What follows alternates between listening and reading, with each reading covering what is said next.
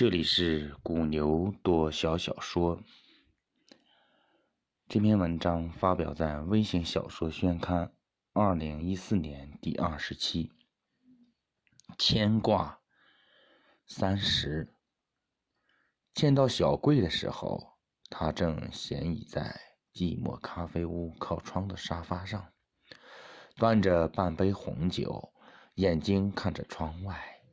一副心事重重的样子。我在小贵的面前的沙发上坐下，原本应该问的话，此刻答案已经写在了小贵的脸上。于是我也倒了些红酒，欠起身子碰了一下小贵的酒杯，话在酒中。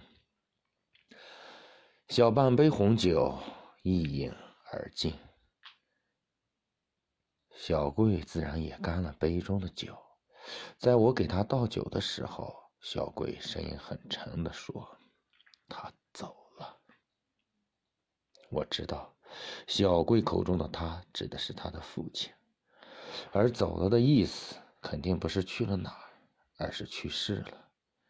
几天前，小贵回了趟老家，而这却是小贵来到惠城十来年来第一次回老家。父亲病危，在我的劝说下，小贵才回去的。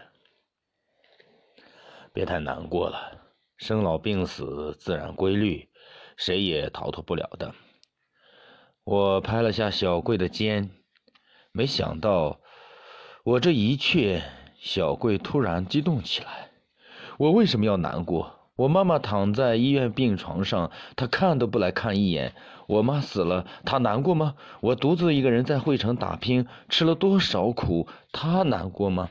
小贵声音很大，惹得旁边的人都朝这边看。算了吧，父子之间哪有解不了的深仇大恨？我一步坐在小贵的身边，扶着他的肩膀，好一会儿。小贵的情绪才渐渐稳定下来，低下声音说：“不说了，人都走了，又能怎么样？”此时我也不知道应该说些什么，但已经不用我说，小贵便主动的说了起来。在小贵有一句没一句的描述中，我依稀明白了他们父子间发生了什么。小贵其实出生在一个很幸福的家庭，父母恩爱，而且还很有钱。父亲辞职下海打拼中赚了个盆体满盈。俗话说，男人有钱就变坏。小贵的父亲没有脱俗，找了个年轻漂亮的女人，便将小贵的母亲给甩了。从此，小贵便跟着母亲相依为命。其实当时小贵对父亲并没有太多的不满，但在高三那年，母亲得了癌症。弥留之际，小贵去找了父亲，希望父亲能去医院看一下母亲。虽然小贵苦苦哀求，但父亲却始终没有答应，只是拿出几万块钱让小贵带去给母亲看病。小贵没有收下父亲的钱。从此萌生了对父亲的仇恨。不久，母亲病逝。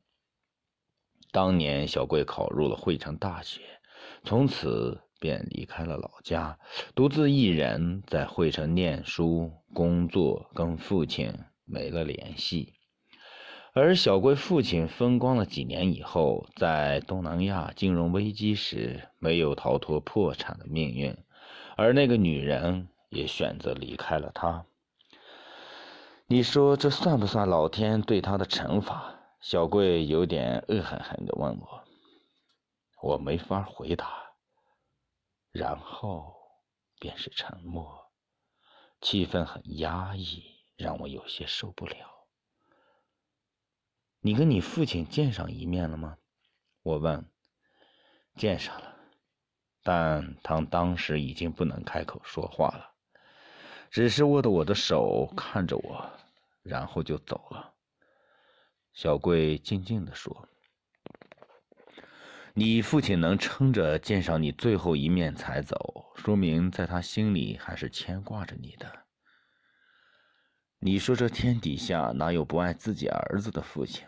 我仍试图安慰着小贵。也不知道是不是我这句话触动了小贵，或是小贵又想起了什么。总之，小贵又沉默了，沉默了好一会儿。但是这次是小贵自己打破的沉默。小贵说：“他去世后，我帮他照料理了后事，家里头什么值钱的东西都没有留下，就连房子都是租的。”说到这儿，小贵停顿了一下，喝了杯中的酒，然后接着说：“只是在他那间破旧的卧室里，摆满了各种各样的小东西，床上、桌子上、柜子里。”到处都是，有吃的，有用的，很多食品都过了期。看着这满满一屋子不值钱的东西，我一时弄不清楚他为什么会买这么多东西。是啊，为什么呢？我虽然只是下意识的问了一句，但其实心里也想知道答案。因为小贵既然提起了，必然是有原因的。可小贵并没有马上马上回答我，而是又倒了杯酒，满满一杯，不等我制止，便一口喝下去，然后低着头，声音哽咽起来。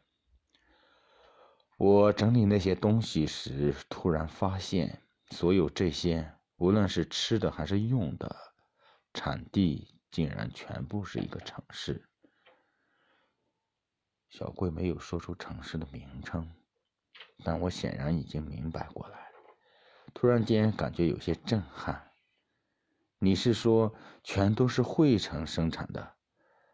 小贵抬起头来，霎时泪流满面。这天，小贵并没有喝太多的酒，却酩酊大醉。将小贵送回住处后，我独自走在会城夜晚的大街上。忽然在想，要不要去订一张回老家的火车票？自从五年前跟父亲赌气来到惠城，我一直没有回过家。原在天池，二零一四年第五期，作者自荐。今天的小小说就为大家朗诵到这里。这阵子呢，古牛比较忙，一直没有给大家读小小说，非常抱歉。以后我会尽量抽出时间，呃，给大家好好的读。今天打开喜马拉雅，发现粉丝已经从一百多涨到了一千六百多，心里感觉到非常欣慰，也同时明白。好多自己肩上的责任，更应该通过声音来把大家的这种期许和厚爱满满的表达出来。谢谢大家。